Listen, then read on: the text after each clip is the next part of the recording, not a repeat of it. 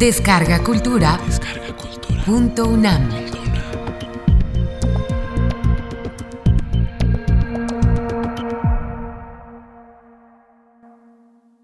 Fernando del Paso.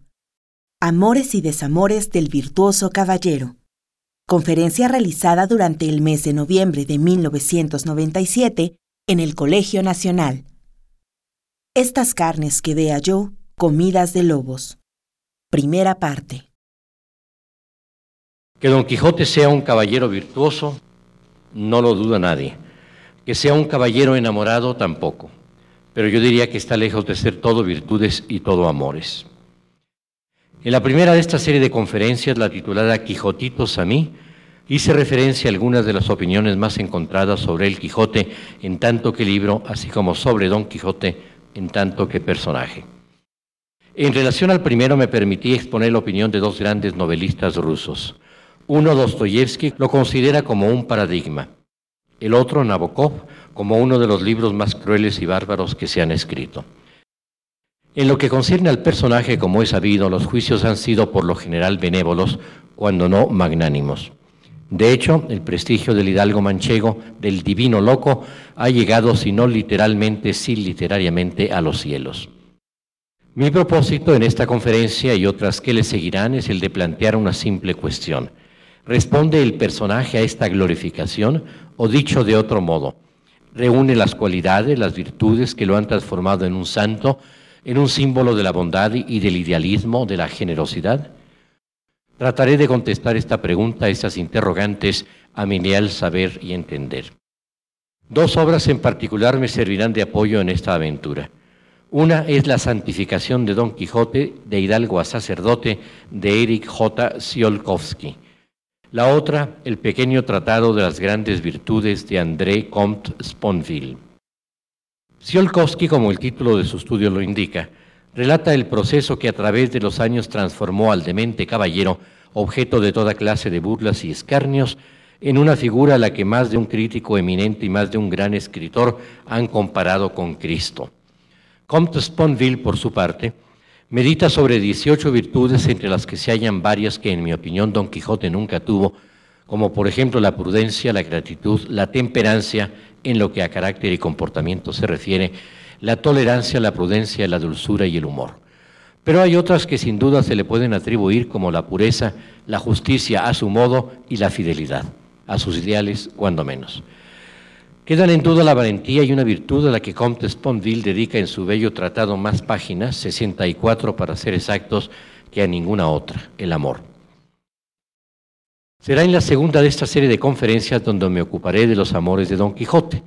Digo amores así en plural porque además de la inconmensurable pasión que tiene por la Dulcinea a la que su imaginación pinta de acuerdo a sus deseos, siente también un gran amor por la humanidad, o por lo menos eso es lo que dice él y de lo que está convencida la mayor parte de sus críticos, en particular los que lo han santificado y sus lectores. Por lo pronto, para entrar de lleno al tema de las virtudes del caballero, nada mejor se me ocurre que comenzar por algunos de sus defectos. Don Quijote es, que duda cabe, un hombre sumamente irascible, al que con frecuencia se le sube la sangre a la cabeza y quien, en más de un sentido, suele perder los estribos. Don Quijote es un personaje que desde un principio se nos muestra como un sujeto violento. En efecto, la violencia del hidalgo se revela en el capítulo 3 de la primera parte, durante su primera salida, cuando un arriero se atreve no solo a destrabar las armas que, apoyadas en una pila junto a un pozo, vela el caballero en un corral de la venta, sino lo que es, fue más grave todavía, a arrojarlas gran trecho de sí. La respuesta es inmediata y contundente, ya que, tras al parecer haberse encomendado, de ese al parecer nos ocuparemos más adelante, a su señora Dulcinea en esa su primera afrenta, Don Quijote, dice el texto, alzó la lanza a dos manos y dio con ella tan gran golpe al arriero que le derribó en el suelo tan maltrecho que si segundara con otro no tuviera necesidad de maestro que le curara. Un segundo arriero, sin saber lo que ha pasado y con la misma intención de dar agua a sus mulos, sufre un destino parecido ya que Don Quijote nos cuenta Cervantes, sin hacer pedazos su lanza, hizo más de tres la cabeza del segundo arriero porque se la abrió en cuatro. Desde los primeros capítulos, pues, Don Quijote tiraba a matar y amenazaba con matar. Unas páginas más adelante, cuando se encuentra en el bosque con Aldudo, que azota sin piedad a Andresillo, le dice al cruel labrador, por el sol que nos alumbra que estoy por pasaros de parte a parte con esta lanza. Y tanto Aldudo como el lector, y sin duda Andresillo, quedan convencidos de que así habría pasado de no haber sido este último liberado por su miserable patrón. Arturo Serrano Plaja es de opinión distinta. Don Quijote ni mata ni intenta matar nunca, nos dice, porque no se le ocurre que a todos aquellos con quienes se enfrenta podría matarlos de verdad. Como sabemos, esto lo expone Serrano Plaja en el contexto de su muy personal teoría, según la cual Don Quijote juega a ser caballero, por lo tanto, juega a pelear y juega a matar. Pero esto no es lo que nos dice Cervantes, quien no nos permite conocer lo que ocurre en la mente de su personaje. Sabemos sí que los caballeros a los que imitaba Don Quijote mataban de verdad. Nos lo recuerda Clemensín, el caballero del cisne, Palmerín de Oliva, Primaleón, Lisuarte de Grecia y otros muchos, daban muerte a sus enemigos, a los traidores, a quienes los retaban en los caminos. Reinaldo de Montalbán de un revés con su espada fusberta partía a un hombre de por medio. ¿Por qué había de hacer menos Don Quijote? Es en el mismo capítulo cuarto que tiene lugar el encuentro de Don Quijote con los mercaderes toledanos que iban a comprar seda a Murcia. Por lo pronto, creyendo los caballeros andantes, lo recibe más que dispuesto al combate. Dice Cervantes, se afirmó bien en los estribos, apretó la lanza, llegó la darga al pecho, y después, como se sabe, tras pedirles lo imposible, que confesaran sin haber visto jamás a Dulcinea, que esta era la doncella más hermosa del mundo, y luego de la burla de uno de los mercaderes, quien juró decir sobre Dulcinea todo lo que Don Quijote quisiera, aunque la doncella fuera tuerta y de su único ojo le manara vermellón y piedra azufre, nuestro caballero manchego arremetió contra el blasfemo, comillas, con tanta furia y enojo, que si la buena suerte no hiciera que en la mitad del camino tropezara y cayera Rocinante, lo pasara mal el atrevido mercader. Es indudable que el haberse caído Don Quijote fue mala suerte para él y buena para el mercader. ¿Por qué entonces Cervantes habla de la buena suerte? Muestra así una preferencia por el mercader a costillas de Don Quijote, a quien humilla haciéndolo besar el polvo, y a costillas también quien lo duda de Rocinante, que no debió quedar muy católico, que digamos. No. Todo indica que Alonso Quijano el Bueno nunca tuvo impulsos asesinos. Cervantes debe haberlos tenido y muchas veces, tanto en las batallas como en las cárceles y el exilio, pero no podemos asegurarlo. El que sí es un asesino en potencia y lo es a punto de serlo siempre, o sea, el que con frecuencia está en un triste dejarse arrastrar y muchas veces por quítame allá esas pajas, por ímpetus homicidas, es Don Quijote de la Mancha. Pero un día por una razón, otros días por tales y cuales otras, goza de la buena suerte de no transformarse en asesino. Esta suerte, desde luego, no se la otorga la providencia, sino un autor omnipotente y más que generoso de una clara inteligencia. Hubiera bastado que Don Quijote matara a un solo individuo para hacer de él un homicida, un personaje antipático que hubieran rechazado los lectores. En ese momento mismo, además, la novela hubiera llegado a su fin. Don Quijote, pues, no fue asesino a pesar de él mismo. Tampoco fue nunca asesinado. No murió como consecuencia de una herida o de una caída, de una golpiza, a pesar de que sufrió tantas, aunque nunca como Belianís, más de 101 heridas graves tan solo en la primera mitad de su historia, según las cuentas de Clemensín. En otras palabras, y como diría Sancho Panza, Don Quijote nunca estuvo muerto en todos los días de su vida. Esa fue la otra parte de la buena suerte que suelen darle algunos autores a sus protagonistas mientras desean prolongar no tanto la vida de sus héroes cuanto la vida de sus novelas, a pesar de que en muchas ocasiones, o en todas más bien, su muerte, sus muertes, estén anunciadas como las de todos nosotros. Podría aducirse que no necesariamente cada una de las veces en las que el caballero tiene la intención de traspasar a su enemigo de parte a parte, o de romperle la mollera y con ella el alma, su actitud obedece a un impulso homicida, puesto que se entiende que siempre está dispuesto a exponer en cuanta ocasión se le presente su honor y su vida, así sea en combates singulares contra un solo caballero rival o contra gente armada y numerosa. Por principio y fin de cuentas, Con esto lo que hace es cumplir su papel de caballero andante y la promesa hecha a la mujer de sus sueños, Dulcinea. Pero sucede que esta locura, la locura de creerse caballero andante, dueño de la razón y la justicia, si bien podría considerarse como atenuante al esgrimir inconsciencia por parte del caballero, no le quita lo homicida, potencial al menos, y sí en cambio le agrega lo loco. Por otra parte, si bien se ve, son muy pocas las ocasiones en las que el caballero en verdad expone su vida o piensa que la expone. Ahora bien, creo que entender la diferencia entre estas dos situaciones es fundamental para juzgar a Don Quijote. Si uno es una persona cuerda en sus cinco sentidos, jamás se lanzaría uno a combatir contra molinos de viento. En primer lugar, porque no los confundiría con gigantes, pero tampoco se atrevería uno a combatir contra verdaderos gigantes en caso de que de pronto se nos aparecieran como una realidad tangible que habría que reconocer a reserva de dejar para después la explicación de su existencia, ni loco que uno estuviera. Y no se enfrentaría uno a un león hambriento. La cordura, entre otras cosas, nos enseña a medir, a calcular nuestras fuerzas contra el adversario. Por último, ¿por qué atacar a unos gigantes o molinos, lo que fueran, que parecían tan inofensivos como Gulliver en Lilliput y que estaban, si no totalmente inmóviles, sí arraigados a la tierra a pesar de que Don Quijote les gritó, non fullades, cobardes y viles criaturas? El móvil, en el caso de los molinos de viento, fue sin duda la arrogancia del iluso caballero, apoyada a pesar de haber recibido ya unas cuantas derrotas, en la convicción absoluta e irreductible de su invencibilidad. Ser invencible, que no necesariamente equivale a ser invulnerable como se verá, puede ser un componente de la premeditación, la alevosía y la ventaja. En otras palabras, nuestro caballero abusa de su poderío, el que cree poseer, contra quienes no pueden defenderse de él, no solo porque se encuentren inermes o con armas inferiores como sucede a menudo, sino también porque, aun cuando no se hallen solos, sino en grupos que llegan a formar ejércitos armados hasta los dientes, el destino de las víctimas del caballero, según él, será siempre el de ser derrotadas por su invencibilidad. El célebre episodio del encuentro entre Don Quijote y el vizcaíno ocurre, como sabemos, en el capítulo octavo de la primera parte. Antes Don Quijote se enfrenta a los dos frailes de San Benito que viajan en la compañía de una dama de la cual el vizcaíno es escudero. La sola vista de la comitiva enciende la furia de nuestro irascible caballero, cuando uno de los dos frailes niega que en el coche viajen altas princesas encarceladas, y sin más ni más cuenta Cervantes, Don Quijote, comillas, picó a Rocinante y la lanza baja arremetió contra el primer fraile con tanta furia y denuedo que si el fraile no se dejara caer de la mula, él le hiciera venir al suelo mal de su grado y aún mal ferido si no cayera muerto. Se cierran las comillas.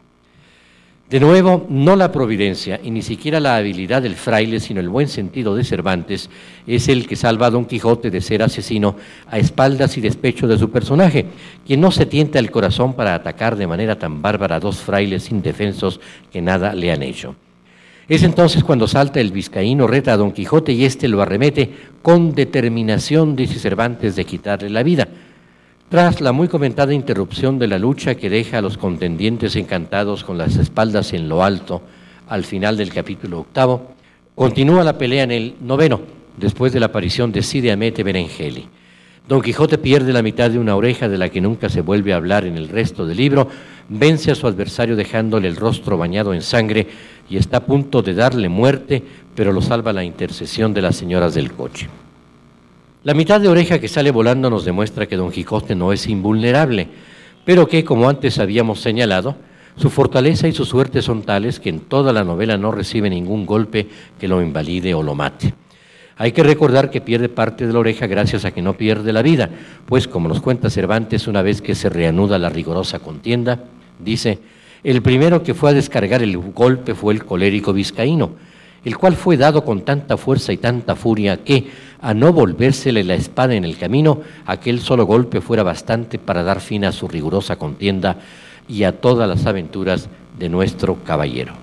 Se cierran las comillas. Y no sobra recordar también que esta es la segunda vez en el curso de la interrumpida y estupenda batalla que se salva Don Quijote, pues unas páginas antes, en el capítulo octavo, el vizcaíno ya le había lanzado una cuchillada, dice Cervantes, encima de un hombro por encima de la rodela que, a dársela sin defensa, le abriera hasta la cintura.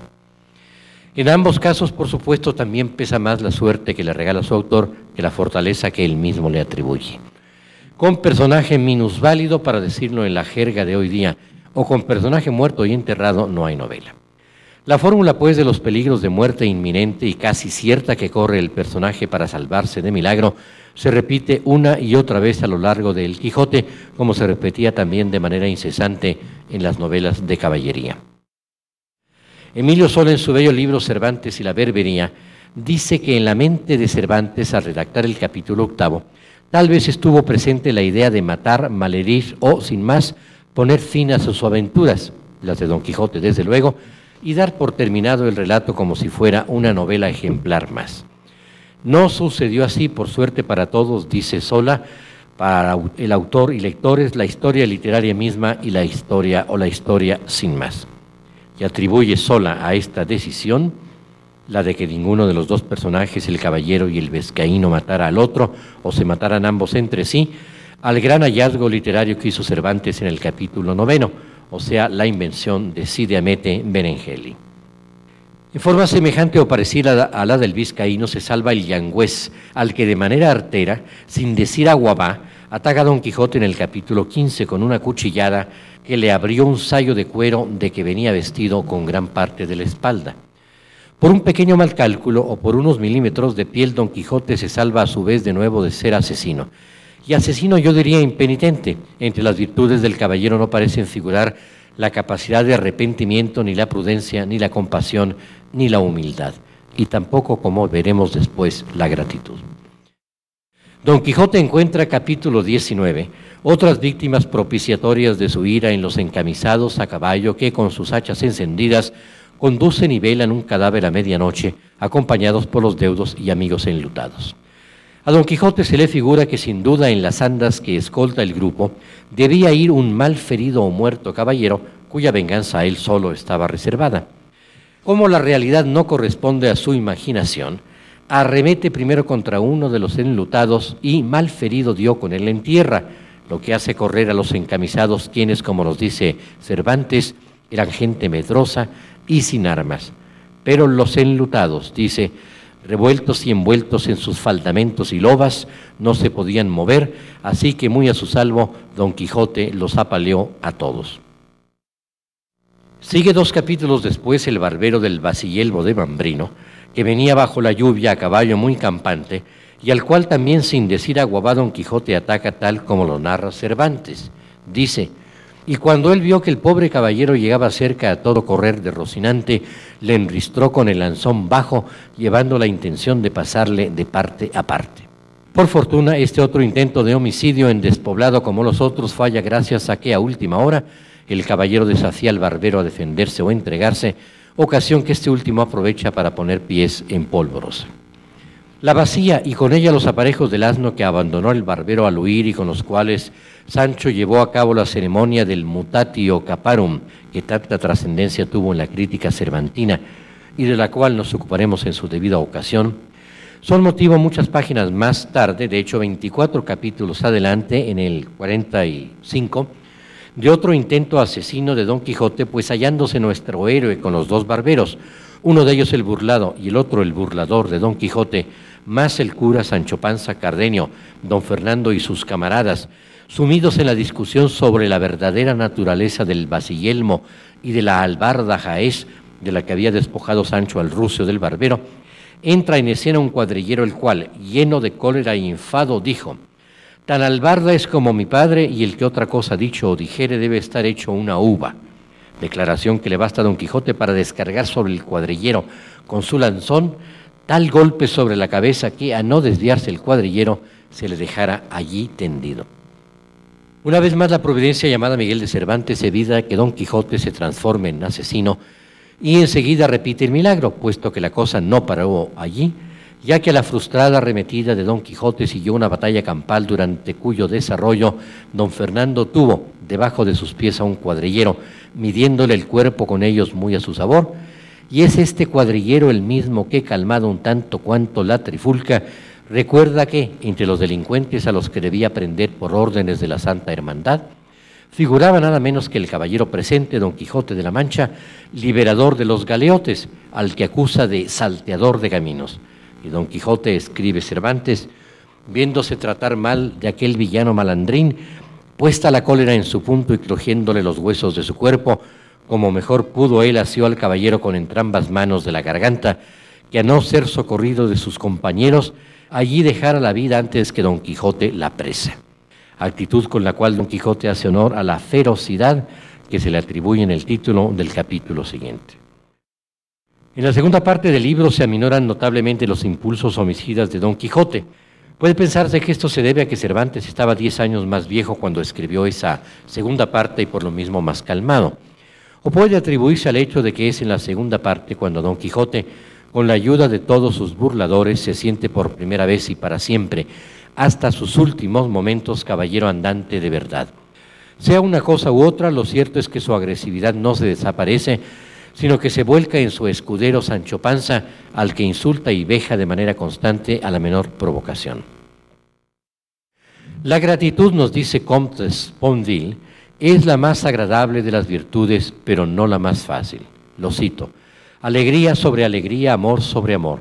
La gratitud es el secreto de la amistad, no por un sentimiento de obligación, ya que nada debemos a nuestros amigos, sino por una sobreabundancia de alegría compartida, de alegría recíproca, de alegría común. Pero poco o nada hizo el Caballero de la Mancha por conquistar, o diríamos mejor, por disfrutar esa virtud, ya que las virtudes propias suelen ser también fuente de gozo. Quizás a la altura del episodio de la vacía del barbero, Don Quijote no tenía aún muchas razones para tenerle gratitud a Sancho Panza como las tuvo después. A medida que avanza el libro y con él las desventuras del manchego, y las pruebas de la lealtad y el cariño de su escudero.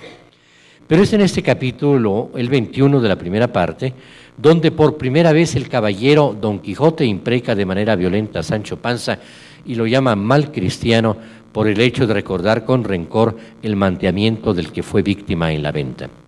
Este es un episodio que no tiene mayor importancia comparado al que sucede nueve capítulos más adelante cuando Sancho Panza insta a su amo a casarse con la princesa Micomicona, cuyo papel aprendió la avisada y disfrazada Dorotea con tanta galanura y presteza. A pesar de que al propio Don Quijote se le borra de la memoria por un instante Dulcinea y le dice a Sancho, mira si tenemos ya reino que mandar y reina con quien casar.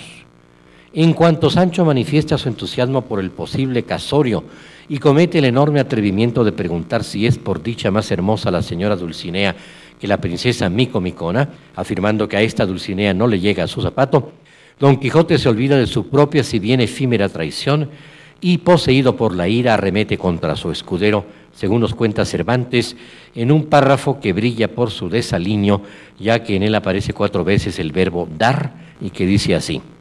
Le dio tales dos palos que dio con él en tierra, y si no fuera porque Dorotea le dio voces que no le diera más, sin duda le quitara allí la vida.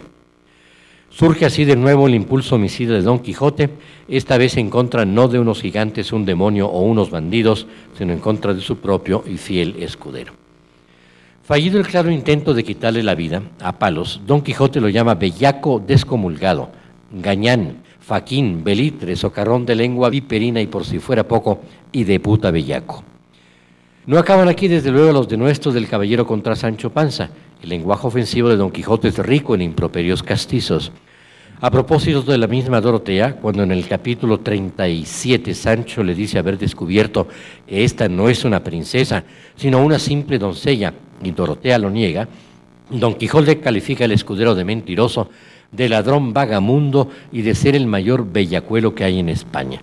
Diez capítulos más adelante, en el 46, Sancho vuelve a las andadas y Don Quijote a las andanadas de palabrotas.